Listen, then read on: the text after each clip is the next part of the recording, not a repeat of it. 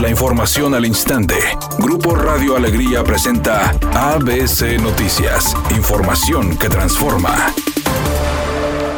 El secretario de Desarrollo Sustentable, Manuel Vital, dio a conocer que a partir del próximo 20 de octubre se tienen en la agenda mesas de trabajo con personal de la refinería de Cadereyta para mejorar los procesos de producción. Estamos estableciendo una agenda de trabajo y ya definimos el día 20 de octubre para la primera mesa de trabajo que vamos a tener con la refinería. Entonces, esos asuntos pues, son cosas que vienen de muchos años. La refinería, como tú sabes, fue construida en los 70 y nosotros, esa refinería tiene un pasivo ambiental fuerte con nuestro estado. Y pareciera que nadie lo vio, ¿no? Entonces, hoy estamos haciendo una presión importante para que mejore sus procesos productivos. Por otra parte, señaló que a lo largo de estos cinco años de gobierno se han tenido grandes logros en cuestión de calidad del aire, con la creación de la Procuraduría Ambiental, por lo que existe un elemento para hacer cumplir las normas y mejorar cada vez más la calidad del aire. Finalmente dijo que se ha solicitado a la Federación otorgar mayores atribuciones para supervisar empresas contaminantes y verificar que cumplan con lo que establece la ley.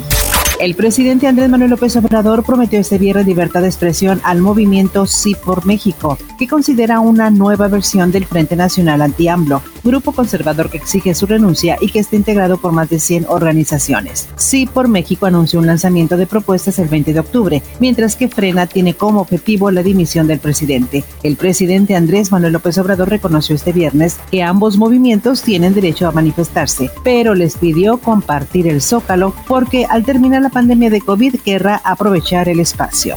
El científico en datos climáticos de la Universidad de Colorado, Sam Lillo, afirmó que el huracán Delta, que está adquiriendo fuerza mientras se dirige a la costa estadounidense en el Golfo de México, es el último y más grave de una cadena de ciclones en el Atlántico, cuya rápida progresión es atribuida al calentamiento global.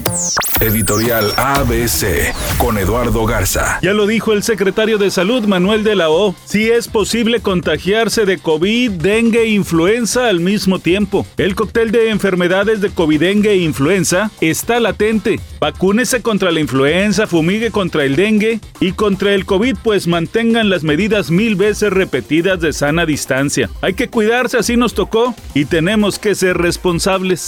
La polémica de la Liga MX no termina ni en fe fecha FIFA. Este viernes, el Club León se quedó sin el Camp Nou debido a que ya fue entregado a Roberto Cermeño, apoderado legal del inmueble. De acuerdo con los reportes de medios locales, en la madrugada trabajadores de Grupo Pachuca acudieron a retirar diferentes pertenencias de la institución, tales como los trofeos, indumentaria y los productos de la tienda del estadio.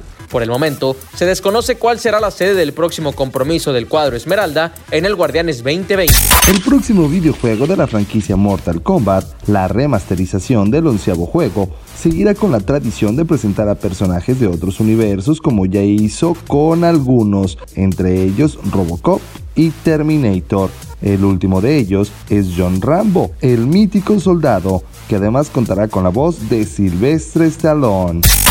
Nos reportan múltiples baches en la avenida 1 y avenida C en la colonia central de carga en el municipio de San Nicolás. Evite la zona porque sí están muy grandes y además podría dañar las llantas de su vehículo. Además, un accidente menor ocurre en la avenida Constitución a la altura de Revolución en el municipio de Monterrey para que tome sus precauciones. Recuerde respetar los señalamientos de velocidad y no utilizar su celular mientras conduce.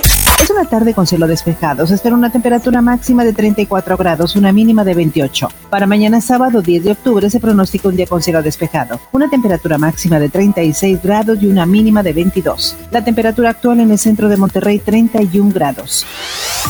ABC Noticias. Información que transforma.